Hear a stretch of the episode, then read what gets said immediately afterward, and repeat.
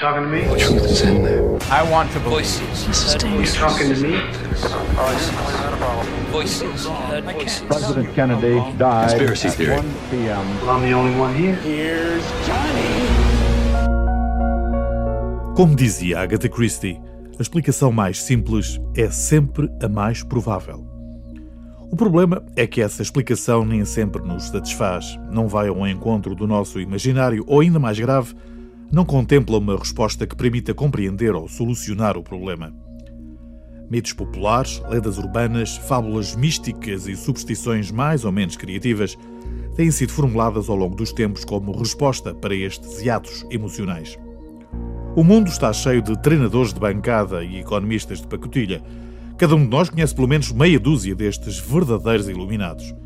Não se sabe ao certo como aparecem, mas sabe-se que se espalha a uma velocidade impressionante e, na falta de cruzamento de dados ou mesmo da verificação da fonte informativa, estas teorias ganham vida própria e, em alguns casos, passam a ser dogmas.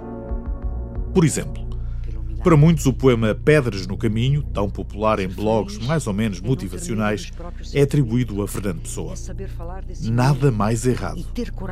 Fernando Pessoa nunca escreveu este pseudopoema. Aliás, o texto a que me refiro não tem um, mas sim dois autores, e ambos brasileiros: Nemo Knox e Augusto Curry. Pedras no caminho.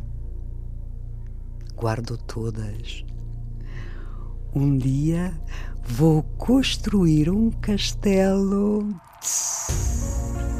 A forma como a informação se propaga no mundo digital faz com que seja um trabalho inglório desmentir a sua autoria e, por outro lado, a velocidade com que consumimos a informação faz com que seja tecnicamente impossível analisarmos a sua autenticidade.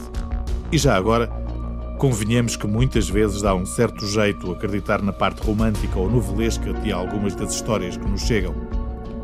Há gente capaz de tudo, por mais bizarras ou ridículas que possam parecer. Mas voltemos às conspirações. Para muita gente, torna-se mais cómodo atribuir a origem de um determinado problema a uma entidade externa, um ser inatingível, invisível aos nossos olhos. Alguém a quem possamos atribuir as culpas de tudo o que de mal acontece à nossa volta. À cabeça desta lista de autênticos malfeitores está, como não podia deixar de ser, a nova ordem mundial.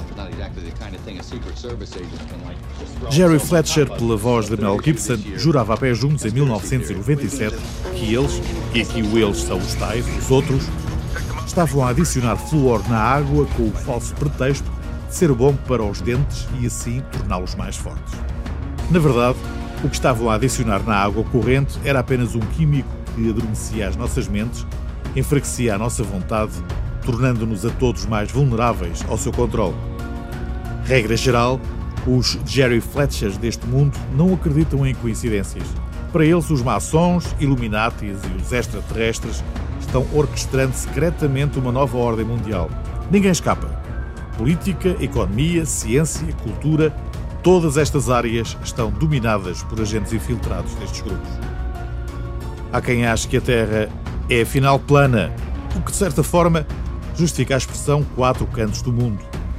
E por outro lado, há quem jure que a Terra é afinal esférica e oca, e que no seu interior existe uma outra Terra. Ah, e aqueles riscos brancos que por vezes surgem no céu não são provocados pela condensação do vapor de água a quando da deslocação dos aviões. Aquilo que para muitos é conhecido por contrails ou esteira de condensação é afinal uma manobra que visa adormecer as populações através da pulverização em larga escala de substâncias químicas. O objetivo principal destes chemtrails é o de envenenar aos poucos a população do planeta e assim ter um controle efetivo dos seus habitantes. Mas se pensa que já ouviu tudo, desengane-se, porque Neil Armstrong, o astronauta, afinal nunca esteve na Lua. Kennedy foi morto por causas bem diversas, aliás, tal como Marilyn Monroe. O 11 de setembro pode ser explicado de uma forma menos convencional. O acidente do voo MH370 da Malaysia Airlines pode ter uma explicação mais obscura. E já agora, fica a saber que para muita gente, a Atlântida, a civilização perdida, afinal fica na bem portuguesa cidade de Silves. Ao longo das próximas semanas, vamos passar em revista algumas das mais marcantes teorias da conspiração. Histórias mais ou menos fantasiosas, são passadas de boca em boca e que têm atravessado gerações, marcando a nossa forma de ver o mundo.